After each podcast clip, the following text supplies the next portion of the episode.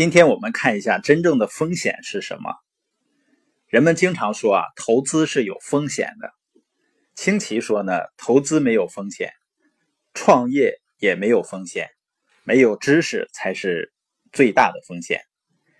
投资呢，就像开车一样，如果我们训练过、去学过如何开车，那开起车来呢，就会充满乐趣，让人感到很兴奋。但是如果从来没有练过开车，你坐在驾驶座上，那就会很有风险。另外呢，坏的建议是有风险的。富爸爸相信呢，任何财务建议都比没有建议好。他是一个思想开放而且非常有礼貌的人，能够倾听多方面的意见。但是最终他只凭借自己的财商做决定。如果你一无所知呢，那么任何的财务建议都比没有建议要好。但是呢，如果你不能区分出好的建议和坏的建议，是非常危险的。富爸爸相信呢，大多数人在财务方面努力挣扎，是因为他们还按照父辈传下来的财务经验行事，并且大多数人呢都不是出生在富人家。坏的财务建议是有很大风险的。而大多数人的坏建议是从哪儿来的呢？是从家里传下来的。因为呢，不是你说了什么，而是因为做了什么。孩子呢，是通过榜样来学习的，而不是通过你说的话。另外呢，很多人会告诉你，比如房子是一项资产，是你的资产。他们并没有说谎，只是呢，没告诉你全部的事实。你的房子是一项资产，但是呢，它是谁的资产呢？如果你看你的财务报表，就很容易发现，你的房子并不是你的资产，是银行的资产。我们前面谈到了资产和负债的定义，资产呢是能把钱放进你口袋的东西，负债呢是把钱从你口袋里取走的东西。那你的房子是把钱放进你的口袋，还是把钱从你口袋拿走呢？你要付按揭贷款，那肯定是把钱从你口袋里拿走，就是每个月给你带来的是负的现金流。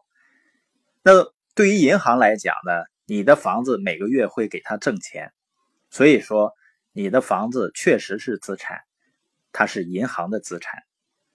左象限的人呢，实际上是不需要知道这种区别的，因为他们大部分人对工作带来的安全感表示满意，他们有自己认为属于他们的漂亮的房子，而且感到很骄傲，并认定房子是归他们所有。只要他们付按揭贷款，就没有人能把房子夺走。但是右象限的人需要知道这种区别。要想拥有财务知识和财商呢，就要全面了解有关金钱的知识。在财务方面有一定基础的人一定知道，抵押贷款不是一项资产，而是资产负债表上的一项负债。你的抵押贷款啊，实际上是对方的资产负债表，也就是银行的资产负债表上的一项资产，而不是你的资产。那有的人说我的房子会升值啊，但是对于右象限的人来说呢，房子的价值并不能看作是一项资产，因为它不能带来现金流。还有的人说呢，那我还清了抵押贷款，情况又怎样呢？这时房子就是我的资产了吧？清奇的回答是呢，大多数情况下答案仍然是否定的，房子仍然是一项负债。因为呢，需要维修费、保养费，就像汽车一样，即使你不用它，也要不断的花钱维护它。而 B 和 I 象限的人只把产生收入、带来正现金流的财产列为资产。另外呢，之所以说没有抵押贷款的房子也是负债，主要原因呢是你仍然没有真正的拥有它。因为政府呢还会征税，啊，现在呢中国也在研究这个房产税。如果你敢停止付税，你就会发现谁才真正拥有你的财产。